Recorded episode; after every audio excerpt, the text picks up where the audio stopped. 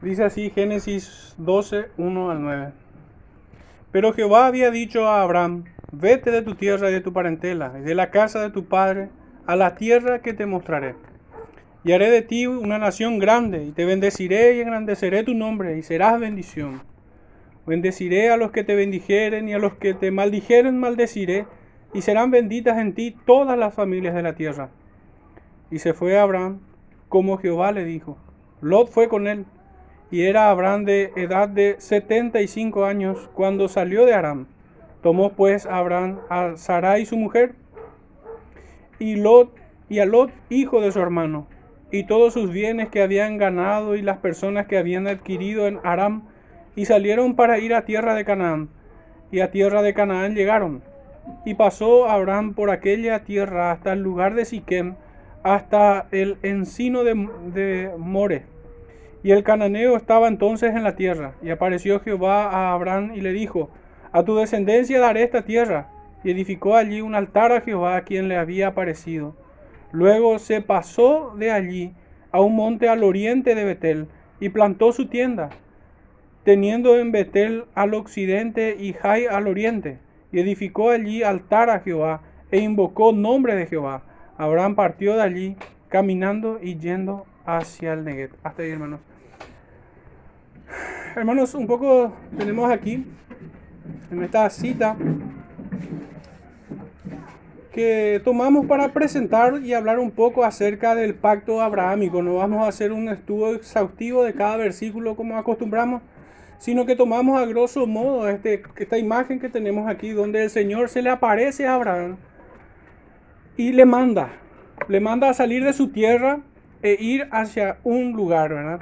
Y esto, hermanos, en un contexto de muchas bendiciones, pero que al mismo tiempo le es demandado requisitos o, o, le es entregado mandamientos, pudiéramos decir.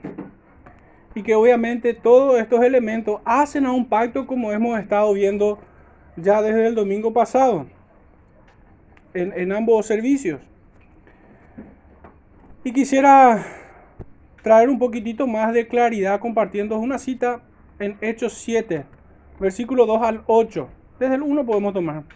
Y dice así, Hechos 7, desde el 1 al 8. El sumo sacerdote dijo entonces, ¿esto es así?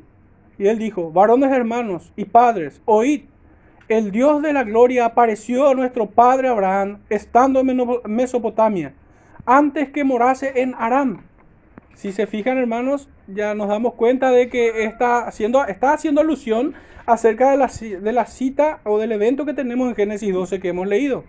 Y le dijo, sal de tu tierra y de tu parentela y ven a la tierra que yo te mostraré.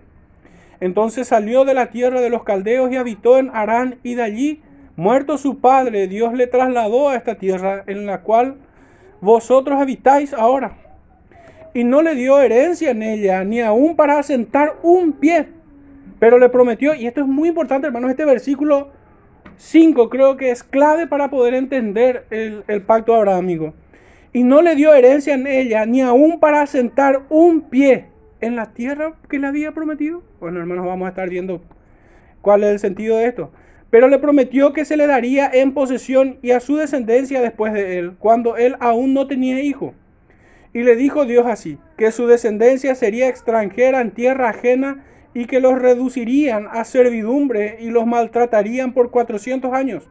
Mas yo juzgaré, dijo Dios, a la nación de la cual serán siervos, y después de esto saldrán y me servirán de este lugar. Bueno, creo que esta cita de Hechos un, un poco ya pone en perspectiva el enfoque que va a tener nuestra interpretación de Génesis 12 y del pacto abrahámico puntualmente. Vamos a estar dividiendo, hermanos, este sermón en tres puntos para, hacer, para llegar a conclusiones y reflexiones finales en un cuarto punto. El, primero, el primer punto estaríamos hablando, hablando acerca de los antecedentes inmediatos a este pacto, a la manera que también en esta mañana nos, nos enseñó el hermano Francisco acerca del pacto con los antecedentes previos al pacto noético. Nuestro segundo punto es acerca de las características del pacto abrahámico. Y nuestro tercer punto, que es donde verdaderamente queremos llegar, es comprendiendo el pacto abrahámico. Esos son los tres puntos. para finalmente hacer conclusiones o llegar a conclusiones con la ayuda del Señor. Pero en fin, acerca de los antecedentes inmediatos. Después del juicio, que como habíamos repasado esta mañana, el diluvio, aguas de la ira de Jehová, como se había referido también, volvió rápidamente la apostasía. Habían pasado unos 300 años desde que el Señor estableció pacto con Noé, de donde recordamos la profecía de la maldición que cayó sobre Canaán y la bendición puesta sobre Sem. Cam precisamente el hermano. El segundo hermano en la lista de los hijos de Noé. Y que alcanzaba a Jafet, su hermano, su tercer hermano. Esta cita nosotros, hermanos, la podemos corroborar en Génesis capítulo 9, que ya lo hemos leído hoy, pero como son tres versículos nada más, creo que no nos va a tomar mucho tiempo. Génesis 9, 25 al 27. Dice así, y dijo, maldito sea Canaán, siervo de siervos será a sus hermanos. Dijo más, bendito por Jehová mi Dios sea Sem, y sea Canaán su siervo. Engrandezca Dios a Jafet y habite en las tiendas de Sem, y sea Canaán su siervo. Hasta allí, verso 27. Hermano, entonces aquí vemos en este contexto que, que hubo maldición en los días de Noé, o en el contexto de ese pacto noético. Sem es identificado como la cabeza de una sección distintiva entre la raza humana, que a, que a ese punto de, de, de Noé salían tres tres raíces, podríamos decir, Sem, Cam y Jafet, que en este caso el segundo es maldito por su pecado, y el primero sobre quien reposaba la bendición iba a ser extensivo o iba a ser alcanzado a su hermano Jafet en sus propias tiendas. Bueno, Sem entonces de esta manera es cabeza de una sección distintiva de la raza humana. En esta distinción gozarían de una distinción espiritual, una relación de pacto una intimidad sacerdotal. Por medio de su descendencia sería la línea por la cual vendría la bendición divina. Jehová había de ser conocido y establecería su reino en medio de ellos. Jafet, el hermano de Sem, sería alcanzado en bendición en los términos o en los territorios, pudiéramos definirlo, de las tiendas de su hermano Sem. Y esto definitivamente después tiene una amplitud aún mayor cuando vemos que los gentiles fueron alcanzados para bendición también y no solamente los judíos. A través del linaje de Zen, los dones de la gracia y las bendiciones salvíficas fluirían. Bendiciones que alcanzarían a Jafet, una vez más decimos esto, pero sabemos que como nos había compartido también hermanos a, a Eduardo y a mí, la serpiente había subido al arca. Y de esta manera vemos que alcanzó a la simiente de Cam, sobre quien cayó la maldición. En medio de este contexto, un hombre es llamado amigo de Dios. En Santiago capítulo 2, y como es la sana o el sano método de interpretación que nosotros tenemos, que el Nuevo Testamento, o entendemos el Antiguo a la luz del Nuevo Testamento, en Santiago capítulo 2, verso 23 tenemos esto. Y se cumplió la escritura que dice, Abraham creyó a Dios y le fue contado por justicia y fue llamado amigo de Dios. En ese contexto un hombre fue llamado. Recordemos que en el contexto de los días de Noé también uno uno en uno fue, fue escogido, fue apartado, fue llamado como instrumento, como posesión suya, que fue Noé. Y en este punto de la historia fue Abraham. La relevancia de este hombre es ciertamente importante en la persona de nuestro Señor Jesucristo, pues de él toma el título como el hijo de Abraham, Mateo 1.1. Este hombre es llamado como el padre de todos los que creen. Romanos 4:11. A través de su historia podremos ver y entender el pacto que Jehová concertó con él. La notable profecía de Noé comenzó a adquirir un despliegue histórico cuando el Señor dijo al patriarca, en ti serán benditas todas las familias de la tierra, que nosotros leemos en Génesis 12.3. Pues Abraham era del linaje de Sem, y eso se puede corroborar en Génesis capítulo 11, versos 10, 23 y 26. Espero hermanos que se estén siguiendo el hilo de, de la idea. Así Abraham fue constituido como depositario de las promesas divinas. Gálatas 3, 6. Sin embargo, no estaría confinada a esa persona, sino a todas las familias de la tierra. Esta es la promesa central del pacto abrahámico. Entre los eventos acaecidos desde el diluvio hasta el llamamiento de Abraham existe un intervalo de aproximadamente 400 años. La depravación humana retomó con su vigor su viejo curso y se manifestó en abierta rebeldía contra el cielo. Su más enérgica y abierta maldad se erigió en la torre de Babel, Génesis 10:10, donde aparece un personaje, un abominable hombre, un anticristo, Nimrod, Génesis 11, 4 al 9. Una vez más la raza humana se hizo culpable de abierta apostasía, por lo que Dios intervino en juicio, reduciendo a nada los ambiciosos planes de Nimrod, confundiendo la lengua y esparciéndolos por sobre la faz de la tierra. Dios había permitido que todas las naciones siguieran sus propios caminos, Hechos 14, 16, y los había entregado a una mente reprobada, Romanos 1, 24. Esto dio lugar a la próxima etapa en el despliegue del plan de la gracia divina, porque donde abundó el pecado, ciertamente sobreabundó la gracia. Romanos 5:20. Hermanos, y es que había llegado, después de este contexto, el tiempo de Dios. Había llegado. Y es que el plan divino, en el plan divino todo se encuentra perfectamente ordenado según su voluntad.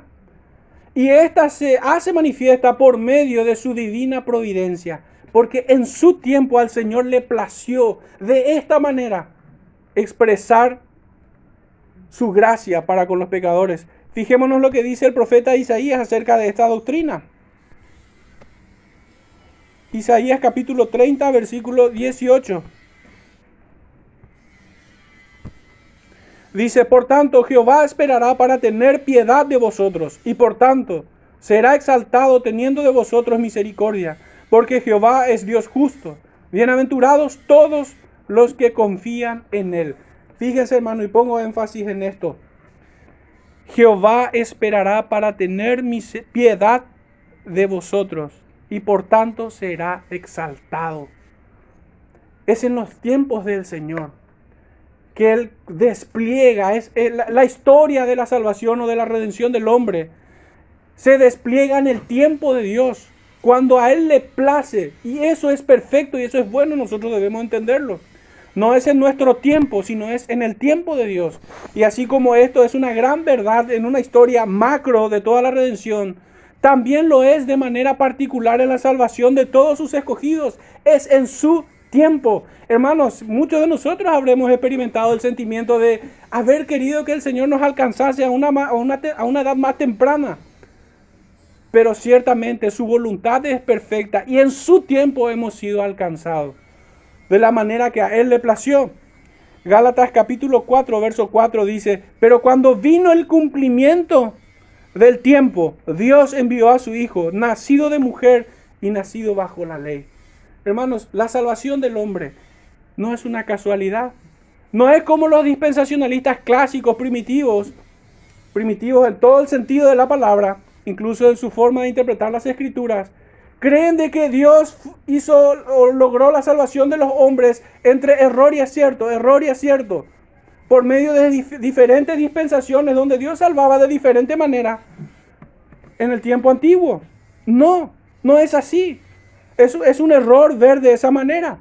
Sin embargo, para quienes entienden la teología del pacto, y ese es nuestro esfuerzo en este tiempo, vamos a ver que la salvación del hombre ha sido concebido en la eternidad pasada. Y el Señor procede a revelarnos a través de la historia de sus pactos hasta ver la consumación total y plena. Y ese es nuestro mayor privilegio, de ver la consumación del plan redentor de Dios en Jesucristo. De hecho, en primera de Pedro, capítulo 1, versos 10 al 12, dice que muchos antiguos anhelaban ver lo que nuestros ojos ven. E inquirían diligentemente, indagaban acerca de qué persona y qué tiempo, fíjense este detalle, qué tiempo indicaba el Espíritu de Cristo que estaba en ellos. Por eso decimos que había llegado el tiempo de Dios, el plan divino se encontraba perfectamente ordenado según su voluntad y se hace manifiesta por medio de su divina providencia. Posterior al juicio de Babel, Dios estaba entonces presto a manifestar su gracia. Al haber abandonado temporalmente las naciones, Dios ahora designa a un hombre de quien saldría la nación escogida, en donde más tarde el rechazo de Israel resultaría en favor de los gentiles. La destrucción de Babel y la dispersión de los impíos, seguidores de Nimrod, fue seguida por el llamamiento de Abraham. Podríamos decir, hermanos, que el punto más oscuro de la historia de la humanidad es un momento antes que el Evangelio de Jesucristo resplandezca. En cada etapa de la vida. A través de este hombre de quien en un tiempo determinado la, bendición divina fluiría a todas las familias de la tierra. Se permitió al pecado abundar en toda su fealdad antes de que la gracia sobreabundase en toda bienaventuranza.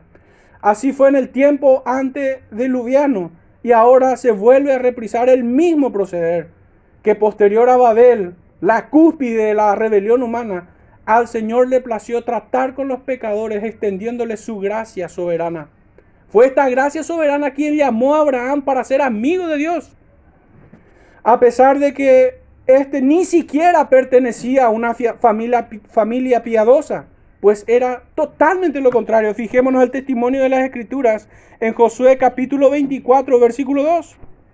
Dice, y dijo Josué a todo el pueblo, así dice Jehová, Dios de Israel, vuestros padres habitaron antiguamente al otro lado del río, esto estaré padre de Abraham y de Nacor, y servían a dioses extraños. Pero hermanos, la realidad en la que fue hallado Abraham no es diferente a la nuestra, no es diferente a la nuestra, sino todo lo contrario, muy similar. Él fue hallado en la gracia divina. Fue Dios quien fue en, busca de este hombre. Pero esa es la experiencia de todo cristiano, hermanos. Es el pastor quien va en busca de la oveja. Es la oveja quien oye la voz de su pastor. Esa es la relación graciosa entre el pastor y el rebaño. El Dios de gloria apareció a nuestro padre Abraham en tiendas paganas. Recordemos lo que habíamos leído en Hechos 7, versos 2 al 3. Pero tomemos otra cita para enriquecer aún más nuestro punto. Volvamos al profeta Isaías capítulo 65.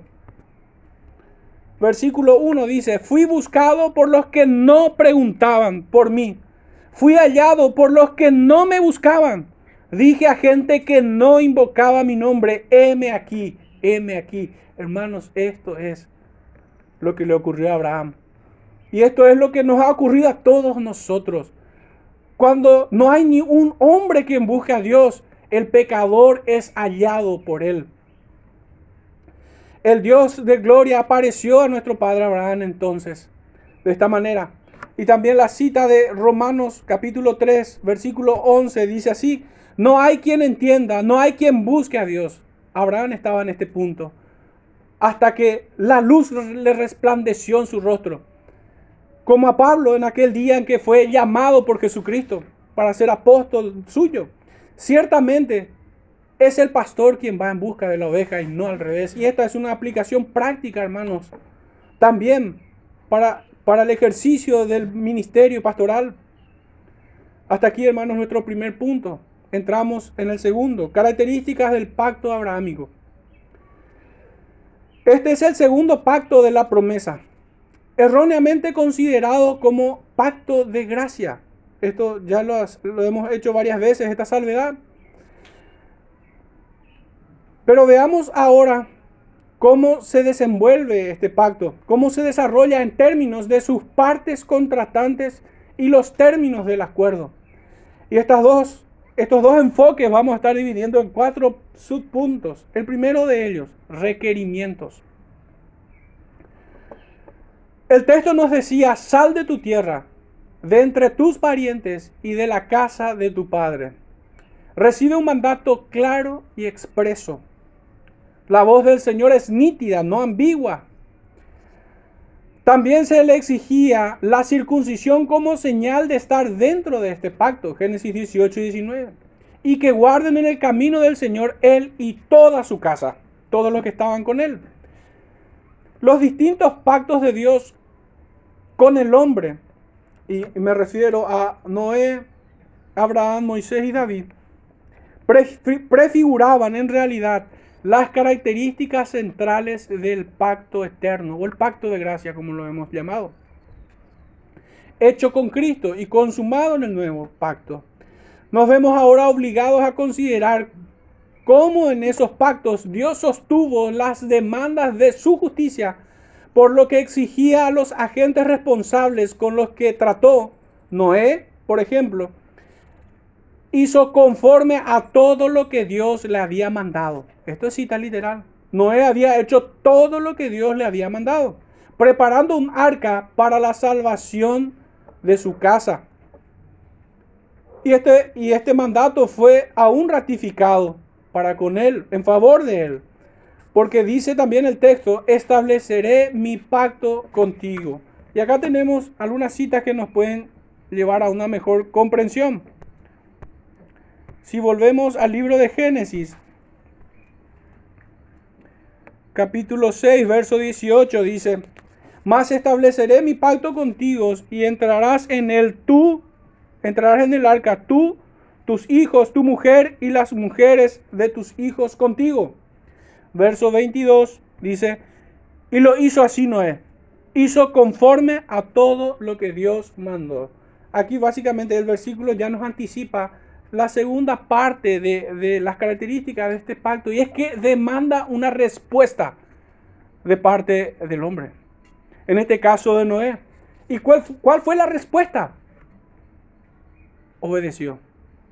Pudiéramos parafrasear Hechos Hebreos 11 y decir que Abraham, que Noé, por medio de la fe, obedeció.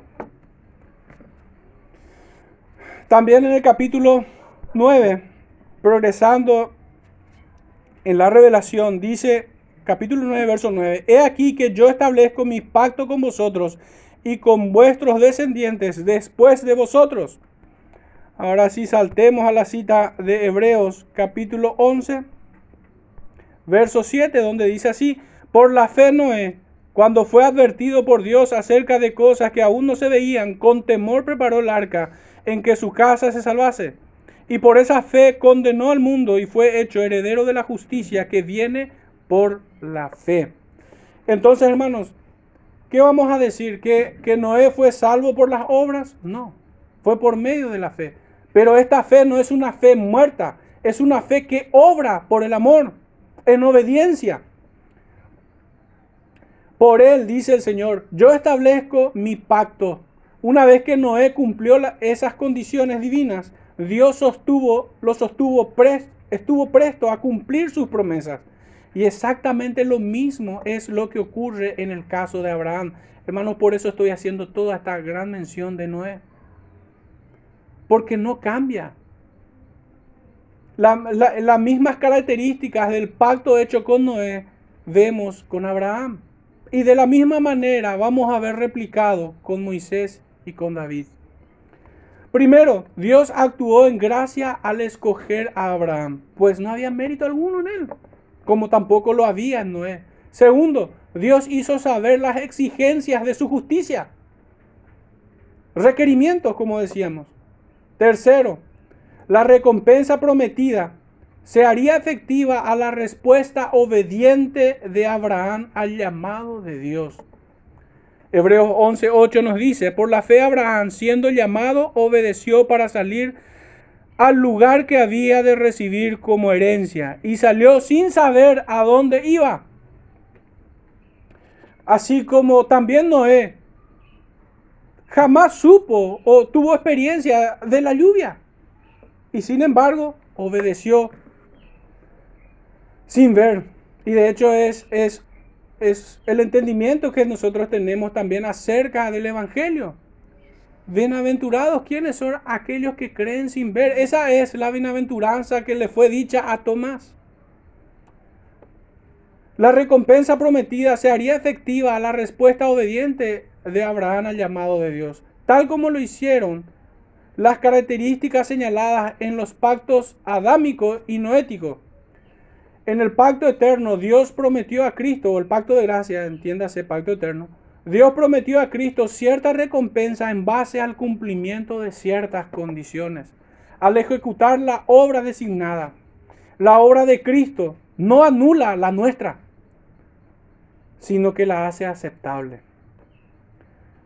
Y de hecho es el testimonio de las Escrituras en Romanos capítulo 5, verso 21 dice, para que así como el pecado reinó para muerte, así también la gracia reine por la justicia para vida eterna mediante Jesucristo Señor nuestro. Y primera de Juan, capítulo 2, verso 4 al 6 dice, el que dice yo le conozco y no guarda sus mandamientos, fíjense, el que dice yo le conozco, este es un ejercicio de, profesión de fe. El que dice yo le conozco y no guarda sus mandamientos, el tal es mentiroso. Y la verdad no está en él. Pero el que guarda su palabra, en este verdaderamente el amor de Dios se ha perfeccionado. Por esto sabemos que estamos en él. Dice, por esto sabemos que estamos en él. Verso 6.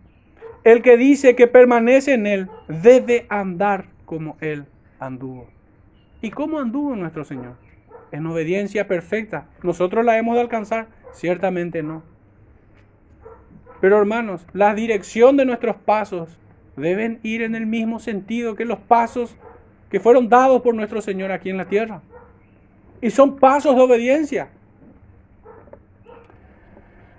Los principios de la ley y la gracia permanecían activos en el pacto de gracia, en el pacto eterno. ¿Anulamos entonces la ley por medio de la, fe? De ningún modo, al contrario, la confirmamos. Romanos capítulo 3, versículo 31 dice, luego por la fe invalidamos la ley en ninguna manera, sino que confirmamos la ley. Hermanos, la ley del Señor es nuestra regla de santificación. Y todo creyente es llamado a la santificación. Se nos fue dado parte entre los santificados. Al iniciar este servicio habíamos cantado Santo, Santo, Santo, el Salmo número uno de nuestro ignario. Y habíamos comentado cuánto esto nos recuerda el llamado que tenemos, la vocación de nuestro llamado. Y es la santificación. La obra de Cristo libró de la ley al creyente en cuanto a su maldición, en cuanto a todo lo que se oponía a su justificación, pero de ningún modo la abolió en cuanto a la regla de vida. La, la divina gracia no hace a un lado la responsabilidad de sus beneficiarios, de aquellos quienes son alcanzados para salvación. Ni la obediencia del creyente hace menos necesaria la gracia divina. No nos salvamos por causa de nuestra obediencia. Sin embargo, es igualmente cierto que tampoco podemos ser salvos sin ella. No podemos decir que somos salvos sin, haber sido introducidos en esta santificación. ¿Qué leíamos en primera de Juan, capítulo 2, verso 4 al 6? Que si no guardamos sus mandamientos, somos mentirosos en nuestra profesión de fe. Si decimos que le conocemos. ¿Acaso aceptará Dios una obediencia imperfecta de nuestra parte? La respuesta es sí. Lo recibe en el nombre todo meritorio de nuestro Señor Jesucristo, su amado Hijo. Fíjense lo que dice en el, profeta Isaías en el capítulo 56, versículos 4 al 6. Porque así dijo Jehová a los eunucos que guarden mis días de reposo y escojan lo que yo quiero y abracen mi pacto, yo les daré lugar en mi casa y dentro de mis muros, y nombre mejor que el de sus hijos e hijas, nombre perpetuo les daré, que nunca perecerá. Y a los hijos de los extranjeros que sigan a Jehová para servirle, y que amen el nombre de Jehová para ser sus siervos, a todos los que guarden el día de reposo para no profanarlo, y abracen mi pacto, yo los llevaré a mi santo monte. Hermanos, estos eunucos y estos extranjeros guardaron perfectamente el día del Señor. No. Pero sin embargo, vemos que lo hacen. No de manera perfecta como nuestro Señor, pero ciertamente lo guardaron. El Señor no es mentiroso, ni tampoco nos tiende una trampa en sus promesas. Si el Señor nos dice que aquellos quienes guardan su día de reposo son introducidos en el pacto, o dentro de una mejor comprensión, aquellos quienes son introducidos en sus pactos necesariamente guardan sus días de reposo. Van a ser bendecidos. Él no miente. Y esto es así. El salmista en el capítulo 25, verso 10 nos dice así. Todas las sendas de Jehová son misericordia y verdad para los que guardan su pacto y sus testimonios. Más claro agua, hermanos. Podría objetarse que de este modo se estaría reduciendo el pacto de gracia al mismo nivel que el de obras. Pero no es así. Porque aunque esos pactos mantengan algo en común, existe una real y rotunda diferencia entre ellos. Ambos mantienen los reclamos de la justicia de Dios insistiendo en las exigencias de la ley. Esto tiene en común. Pero a diferencia del de gracia, el de obras no poseía un mediador ni ninguna provisión para cuantos fracasaran. Aún más, bajo el pacto de obra, la obediencia a Dios debía rendirse de forma absoluta, mientras que bajo el pacto de gracia le es rendida por medio de y en Jesucristo. La ley de su obediencia fue atendida tanto con promesas como con amenazas, castigo y recompensa, como, corresponde a la bondad y santidad de Dios y al desempeño de la responsabilidad humana por parte de Abraham. Sin esos términos y condiciones no podría haber habido ningún pacto. Pero sabemos, hermanos, que aquí, todos aquellos quienes fueron salvos es en virtud del pacto de gracia, en Jesucristo. Y las condiciones Él las pagó por nosotros. Pero esto no anula nuestra responsabilidad dentro del pacto. Nosotros somos demandados, estando dentro del nuevo pacto, somos demandados a vivir como es digno del Evangelio. Y de hecho el Señor mismo le dice a aquellos hombres de su tiempo, de su ministerio terrenal, vosotros sois mis amigos, así como Abraham lo fue, si hacéis lo que yo os mando. Esa es la demanda del Evangelio.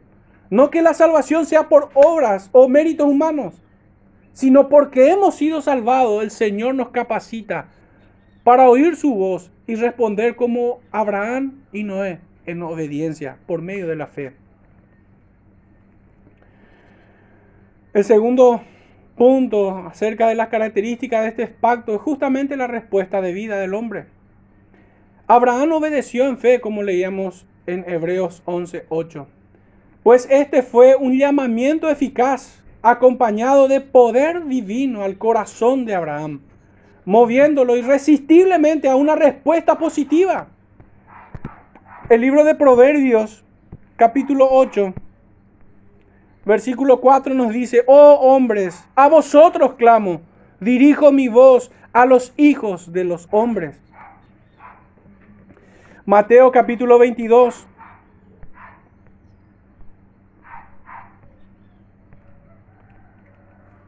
Versículo 14 dice, porque muchos son los llamados y pocos son escogidos. Debo acotar que aunque la respuesta fue positiva en Abraham, sin embargo, no fue perfecta. Si recordamos nosotros estrictamente cuál fue la orden que él recibió, fue la que él saliera de su tierra y de su parentela y se dirigiese puntualmente a Canaán. Pero hermanos, él salió y llevó a su padre y llevó a su sobrino y se detuvo en un lugar. Su obediencia, si bien salió, su obediencia no fue perfecta fue parcial.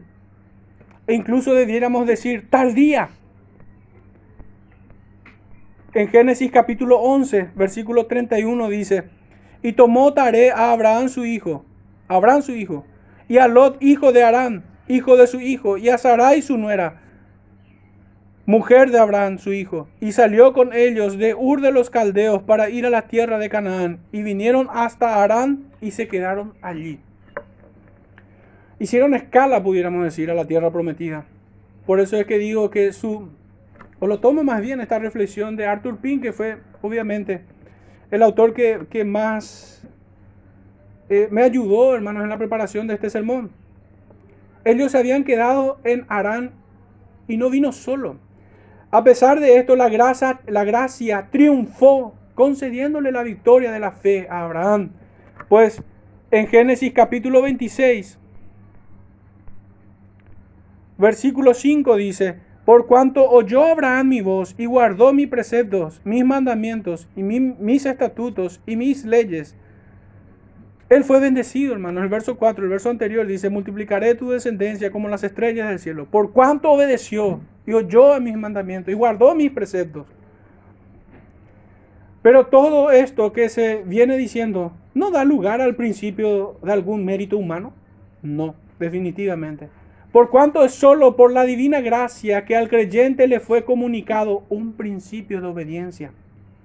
Es decir, un corazón o una naturaleza que desea agradar a Dios. En palabras de los apóstoles, dando respuesta a aquel Sanedrín, dijeron ellos que es mejor servir a Dios que a los hombres. Y aún nuestro Señor lo dijo de manera más perfecta, que en los negocios de mi Padre me es necesario andar.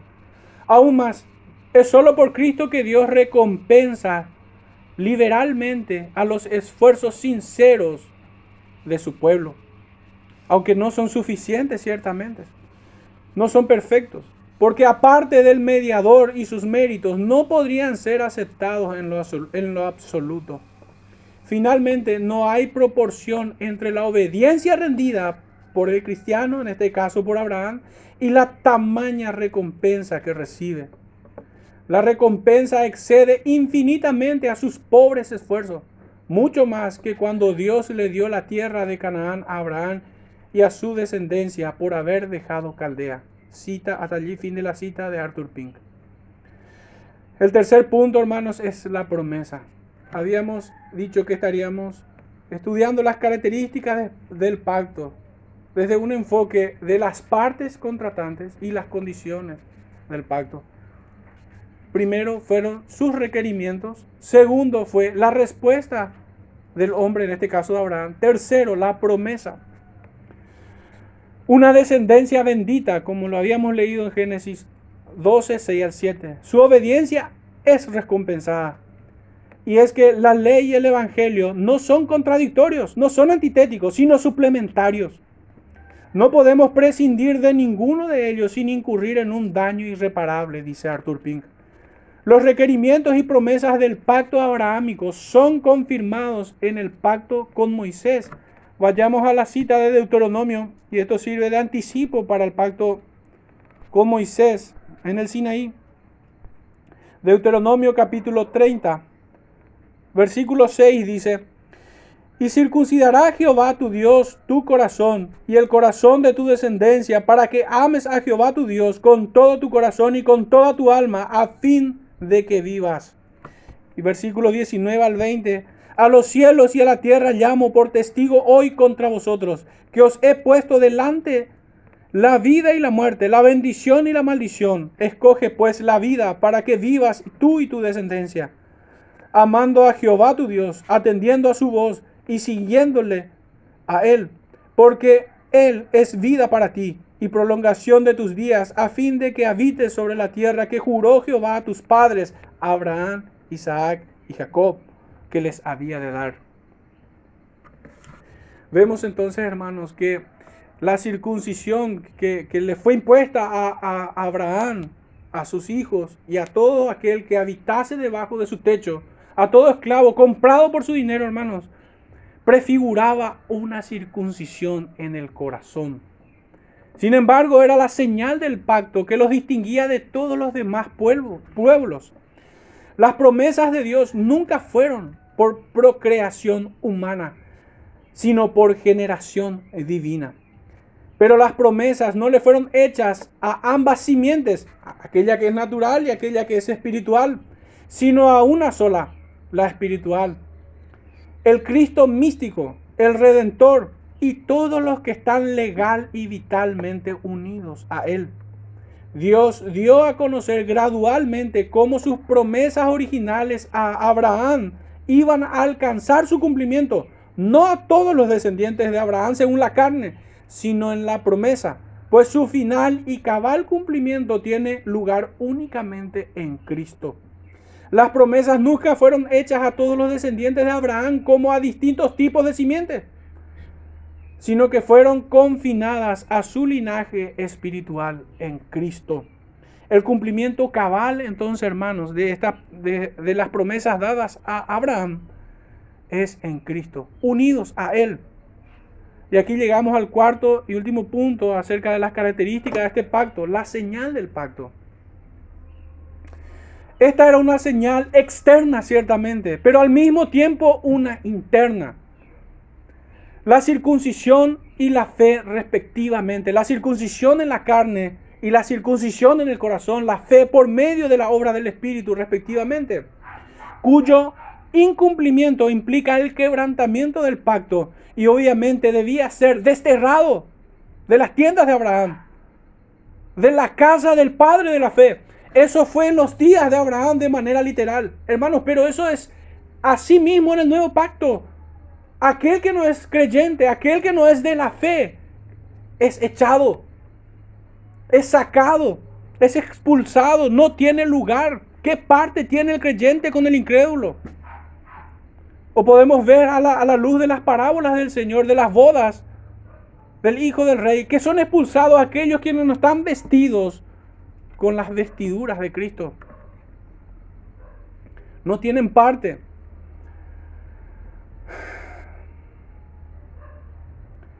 La circuncisión era a todos los descendientes masculinos y tiene tres propósitos inmediatos, pudiéramos decir. Primero, para distinguirlo de otras naciones como pueblo del cual vendría el Mesías prometido.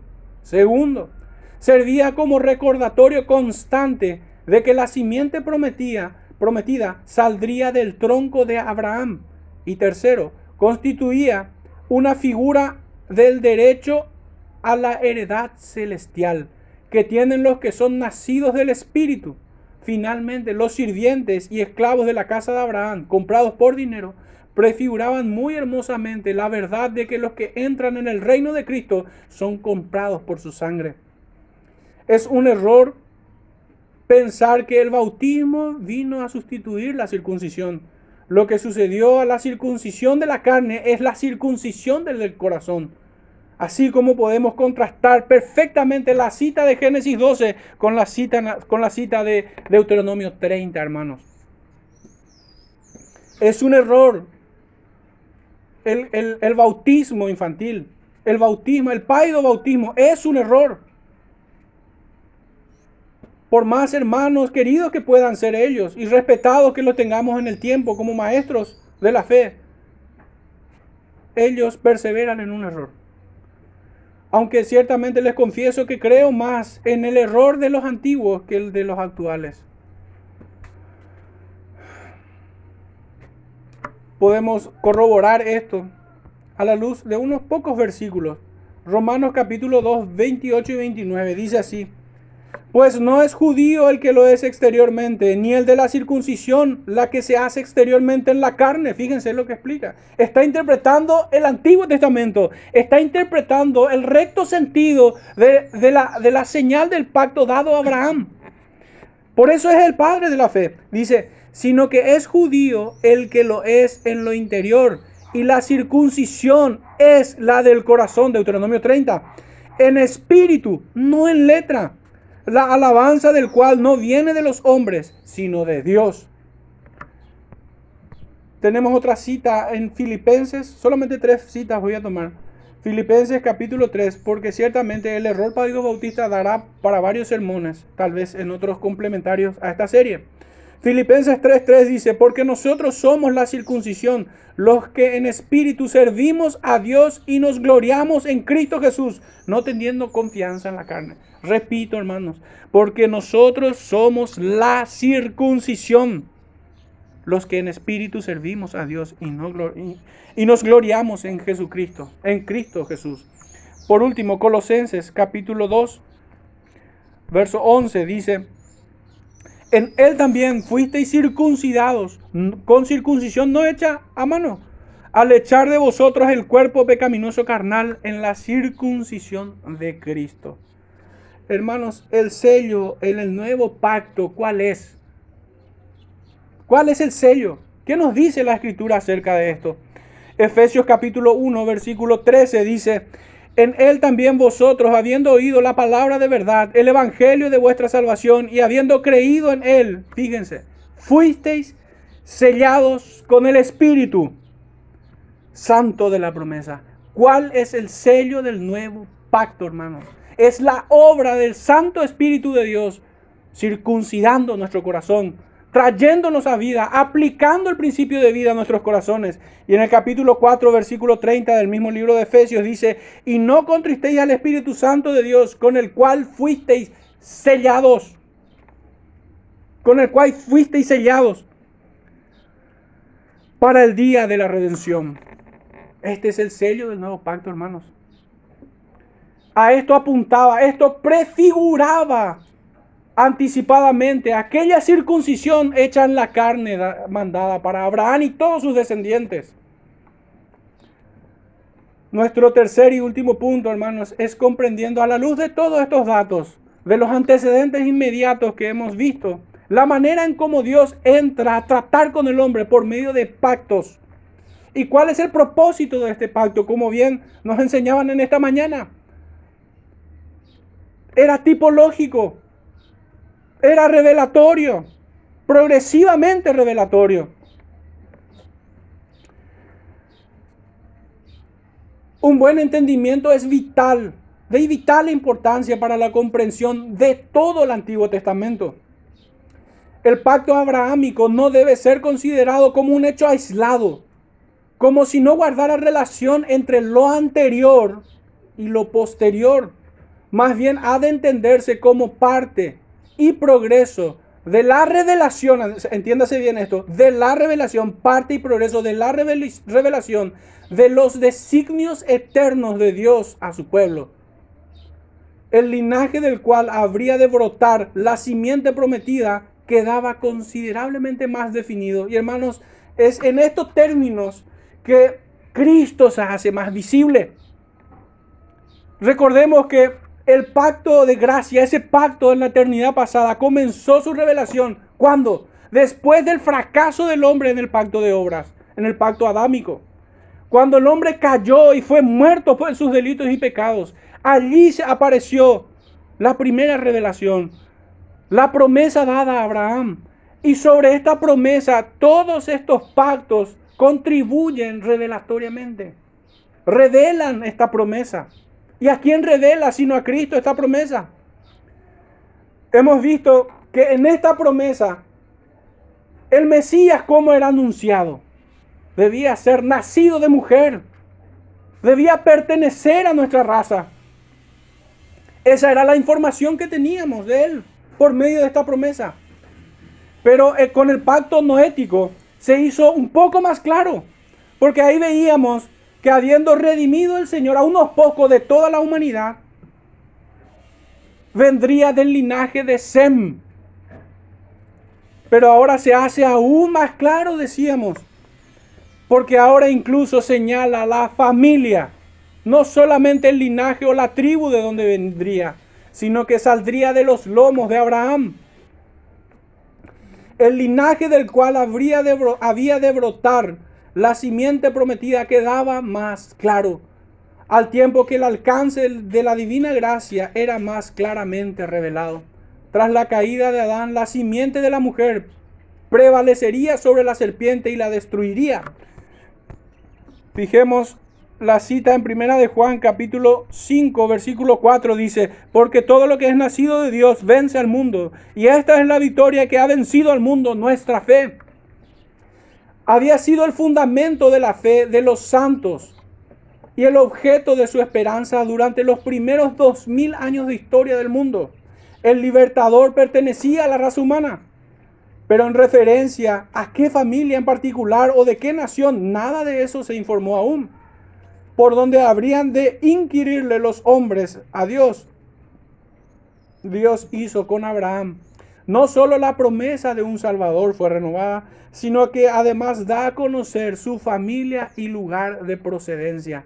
A él le fue revelado que el Mesías saldría de su estirpe y que la tierra de Canaán sería el escenario de su gloriosa misión. Punto central, hermanos, acerca de comprendiendo el pacto abrahámico.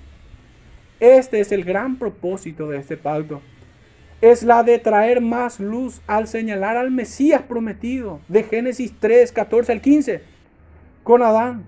Con Adán se nos revela que sería nacido de mujer. Con Noé, que sería de, la, de una estirpe semita. Y con Abraham, que sería su hijo. De esta manera vemos entonces una revelación progresiva. Fue creciendo de menor a mayor. Así Cristo es el núcleo esencial de la promesa y la simiente de Abraham, el hijo de Abraham, como leíamos en Mateo 1.1, en quien sería bendita todas las familias de la tierra. Génesis 3.29. El método para una recta interpretación es cuando entendemos que lo terrenal era empleado para prefigurar realidades espirituales. Tipos apuntando a antitipos, a sus antitipos respectivamente. De este modo, el pacto abrahámico es entendido como un todo. No solo indicaba el linaje del cual habría de venir el Mesías, anunciando los arreglos temporales innecesarios en orden de adaptación. Hermanos, pudiéramos hacernos la pregunta, volviendo a meditar en el pacto noético de esta mañana. Hermanos, ¿por qué el Señor preservó a la raza humana? ¿Por qué? Porque el Mesías había de venir de nuestra raza. Debía ser hombre nacido de mujer. De este modo el pacto abrahámico es entendido como un todo, decíamos. no solo indicaba el linaje del cual había de venir el Mesías, anunciando los arreglos temporales y necesarios en orden de aparición y el alcance que tendría su gloriosa obra, sino que también trajo hacia una luz mucho más clara la relación que en consecuencia de todo esto, Dios se había dignado en mantener con sus redimidos. Estos eran los términos en que el Señor trataba con sus escogidos y proporcionaba también un notable indicio y tipificación de, las de la naturaleza de las bendiciones que en virtud de dicha relación quiso derramar sobre ellos. Fue un despliegue magnífico de la revelación. Era el Evangelio en figuras. Así lo entendió, así se entendió en el Nuevo Testamento. Fijémonos lo que dice en el Evangelio de Juan, capítulo 8, verso 56, cita muy conocida por nosotros. Génesis 8:56 dice, Abraham vuestro padre se gozó de que había de ver mi, mi día y lo vio y se gozó. Hermanos. Gálatas capítulo 3, verso 8. Y la escritura, previendo que Dios había de justificar por la fe a los gentiles, dio de antemano la buena nueva a Abraham diciendo, en ti serán benditas todas las naciones. Hermanos, ¿cómo que ¿Cómo que la iglesia es un accidente en el plan redentor de Dios? No, eso es inadmisible. ¿Cómo que Cristo debe entenderse o todo el Antiguo Testamento debe ser entendido como, ¿cómo es que lo llaman los dispensacionalistas? Eh, teleocéntrico. No, nuestra interpretación debe ser cristocéntrica, no cristotélica creo que le llaman ellos. El apóstol Pablo se refiere al pacto abrahámico una y otra vez como prefigurando e ilustrando los privilegios derramados sobre los cristianos y como el principio sobre el cual se otorgan esos privilegios fue siempre y únicamente por una fe que se evidencia por la obediencia. Los rebeldes e incrédulos, hermanos, no heredan el reino de los cielos. Y antagónicamente, los que ejercen fe en obediencia, ellos son los que heredan. Entonces, ¿quiénes son los descendientes y herederos de Abraham? Así es que todos los descendientes incrédulos, separados del linaje espiritual, están separados de Cristo y de todas las promesas dadas al Padre de la fe. Algunos de ellos fueron Ismael y Esaú. Constituye un error fatal el tomar las promesas abrahámicas como meramente temporales y limitadas a sus descendientes según la carne. Y otras como celestiales y pertenecientes a su simiente espiritual. No, hermanos, todas ellas son presentadas como presagios de lo que es espiritual y eterno y como medio para traer esas realidades espirituales, pues son sombra de lo espiritual y eterno, de aquello que es real. Al igual que Moisés y David, la herencia de Abraham siempre fue espiritual. Recordemos que en Hechos 7 decía que no le dio, no le dio ni espacio para su pie. Dice en Hebreos capítulo 11, versículo 26, acerca de Moisés, teniendo por mayores riquezas el vituperio de Cristo que los tesoros de, de los egipcios, porque tenía puesta la mirada en el galardón. ¿Acaso Canaán la terrenal? También la cita en el libro de los Salmos acerca del rey David, capítulo 39, versículo 12, dice, Oye mi oración, oh Jehová, y escucha mi clamor. No calles ante, ante mis lágrimas. El rey David dice. Porque forastero soy para ti y advenedizo como todos mis padres. ¿Dónde estaba la herencia de estos hombres de fe? Romanos capítulo 14, perdón, capítulo 4, versículo 13 dice, porque no no por la ley fue dada a Abraham o a su descendencia la promesa de que sería heredero del mundo, sino por la justicia de la fe. ¿Heredero del mundo? ¿No era Canaán nada más? Mateo capítulo 5, verso 5 dice, Bienaventurados los mansos, porque ellos recibirán la tierra por heredad. La promesa de Abraham a todos los bienaventurados creyentes a todos aquellos quienes son herederos de la promesa. Por ello Canaán no ha de ser entendida carnalmente, aplicable 100% a todos los creyentes. Canaán es un tipo del cielo. Y acá tomo prestado el comentario de un hombre de nombre Robert Haldane. Comenta al respecto. La tierra de Canaán funcionaba como tipo de la patria celestial era una heredad prometida a Abraham y a su descendencia. Así como sus descendientes, según la carne, heredaron la una, su simiente espiritual heredará la otra. Dejados atrás los peligros y la fatiga del desierto, Canaán era la tierra del reposo, para hacerla una heredad segura y un emblema de aquella herencia incorruptible en donde en ningún modo entrará algo profano ni que obre iniquidad fue primero limpiada de sus habitantes impíos, así como la introducción del pueblo de Israel a esa tierra no fue obrada por sus propias fuerzas ni su poder. Citas Josué 24:12 y Salmos 44:1 al 4, sino por la inmerecida misericordia y el poder de Dios. Tampoco los hijos de Dios se hacen de la heredad celestial mediante sus esfuerzos y poder propio, sino solo por la inmerecida gracia y el poder divino. Romanos 9:16. Así como los que no creyeron fueron cortados de Canaán, todos los incrédulos tampoco tendrán parte en el cielo. Así como Moisés no pudo introducir a Israel en Canaán, quedando ese honor reservado para Josué, tampoco es por la ley que el pueblo de Dios es introducido al cielo, sino por el Evangelio de Jesucristo, el verdadero Josué. Ningún otro país sobre la tierra podría haber sido elegido como emblema más idóneo del cielo en la escritura es llamado como la tierra deseable, la más hermosa de todas las tierras, la tierra en donde fluye leche y miel. Hermanos, Canaán era entregado como herencia perpetua, la verdadera Canaán. La promesa de la Canaán terrenal enseñó la promesa de la celestial. Así lo entendieron los patriarcas, como lo prueba suficientemente Hebreos 11. La, la, conquista y posesión de la tierra de Canaán por parte de Israel durante los días de Josué fue el cumplimiento menor y figurativo de esta promesa, pues su cumplimiento espiritual yace en la posesión de aquella patria mejor que todos los que son de la fe de Abraham tendrán por heredad perpetua. Comenta acerca de esto mismo otro hombre de nombre James Haldane, supongo que es el hermano de Robert, señala un gran artilugio mediante el cual Satanás ha tenido éxito en corromper el Evangelio ha sido el entremezclar o confundir el cumplimiento literal y espiritual de estas promesas.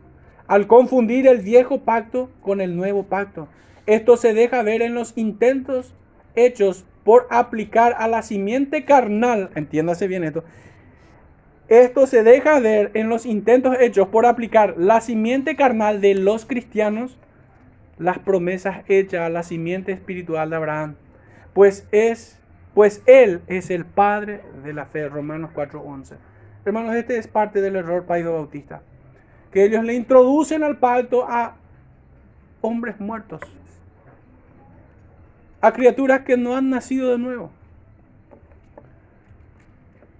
Conclusiones y reflexiones finales. Como habíamos dicho, el propósito principal del pacto abrahámico es dar a conocer que a través suyo vendría aquel mayúscula que iba a bendecir a todas las familias de la tierra. Este continúa revelando el pacto de gracia, el pacto eterno, llevándonos a mirar su consumación en el nuevo pacto, que sería anunciado por los profetas, Jeremías capítulo 32. Este pacto figuraba el alcance global de la misericordia divina. Recuerden, de todas las familias de la tierra. Gente de todas las naciones son escogidos o acogidos en su gracia soberanas. De manera puntual nos enseña que el tronco designado por el cual aparecería el Mesías mediador es el de Abraham. Nos enseña que los descendientes benditos de este hombre, el amigo de Dios, son los que están en la fe en la figura de Abraham como padre de la fe, prefigura al padre de su simiente espiritual. Isaías 53, 10 al 11. Y también nos enseña que junto a Abraham somos peregrinos y extranjeros rumbo a la patria celestial. Las grandes promesas del pacto abrahámico originalmente dadas al patriarca figuran en Génesis 12, ciertamente.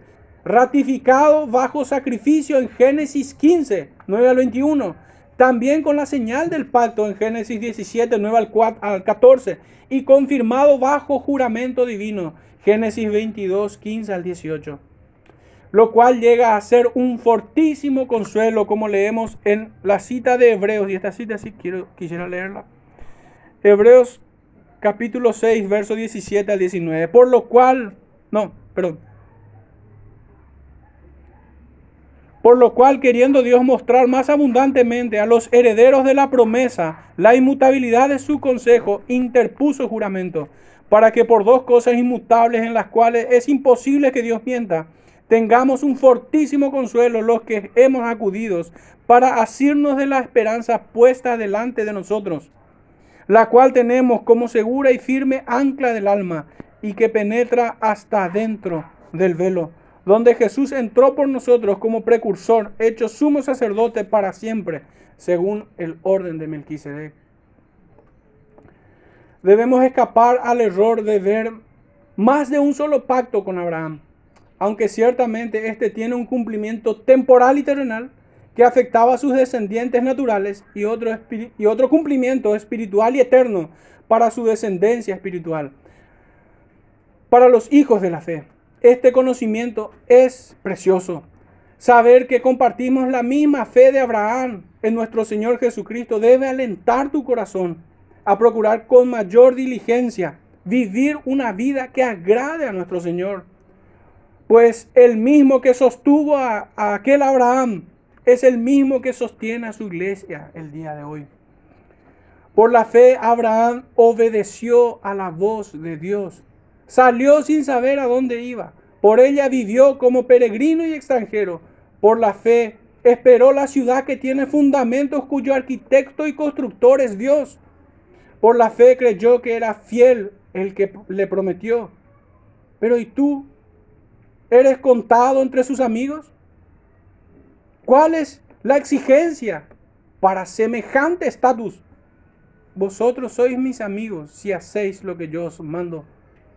Este es un golpe de muerte para el antinomianismo. ¿Cuáles son las demandas del nuevo pacto por el Evangelio? Pues escrito está, sed santo, como vuestro Padre santo. Tenemos el llamado a perseverar hasta el final. Y este será salvo. Esa es la promesa. Somos llamados a pelear la buena batalla, a vivir como es digno del Evangelio. Somos llamados a permanecer en la verdad, a no claudicar. Hebreos 10, verso 39 dice que nosotros no somos los que tienen espíritu de cobardía. No somos de los que retroceden. Hermanos, tengo muchas citas que compartirles, pero definitivamente no hay tiempo. La gracia eficaz no altera el hecho de que Dios aún continúa insistiendo en las exigencias de su justicia. Y su pueblo debe atender sus advertencias, obedecer a sus preceptos y usar los medios apuntados para su preservación. Pero, ¿qué hay de ti? El Señor llama hoy. Sigue llamando aún hoy. Proverbios capítulo 1, verso 24 dice, Por cuanto llamé y no quisisteis oír, extendí mi mano y no hubo quien atendiese. ¿Cuál será el final para estos hombres? Pero ¿cuál es tu respuesta, hermano? Hoy. ¿Cómo respondes al Señor, al llamado que te hace? El Evangelio de Lucas capítulo 14 Versículo 18 dice, y todos a una comenzaron a excusarse. El primero dijo, he comprado una hacienda y necesito ir a verla, te ruego que me excuses. Hermanos, esta es tu respuesta. ¿Por qué quieres ser su enemigo y ser condenado en la maldad de tu corazón? Suelta tu pecado y póstrate a los pies del Salvador. Mi oración es que el Señor envíe su Santo Espíritu en rescate de todos nosotros por amor de su nombre. Dos aplicaciones finales o reflexiones finales.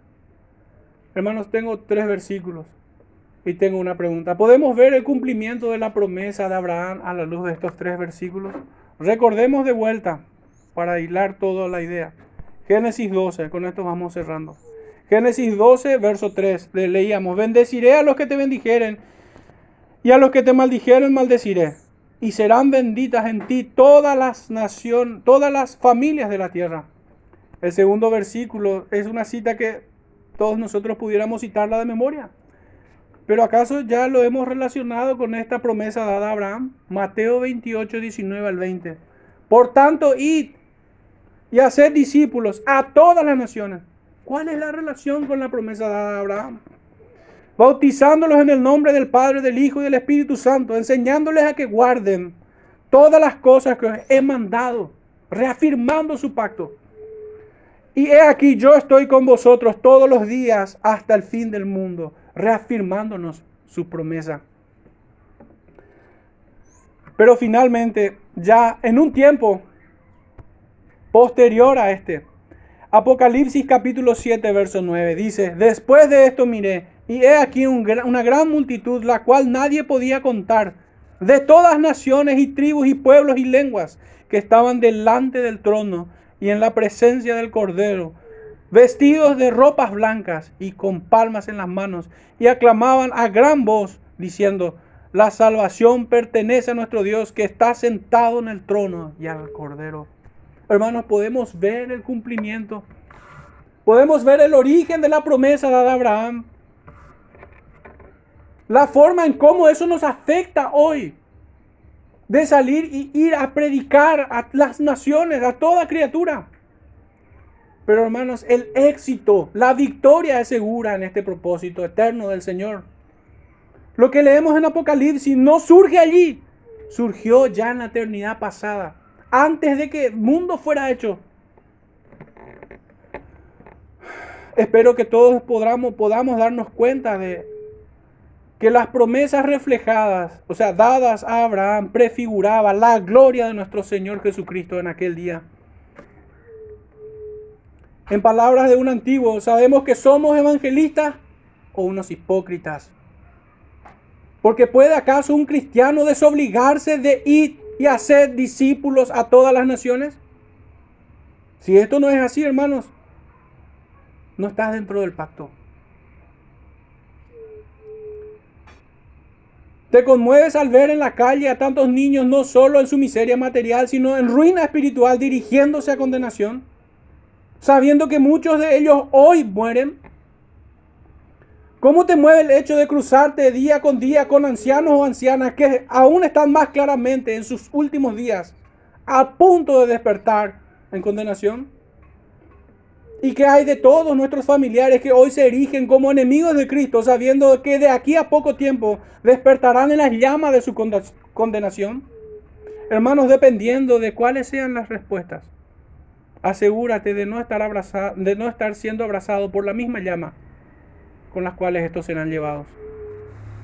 Porque ciertamente el Evangelio de Jesucristo, si estás dentro del nuevo pacto, el Señor tiene demandas.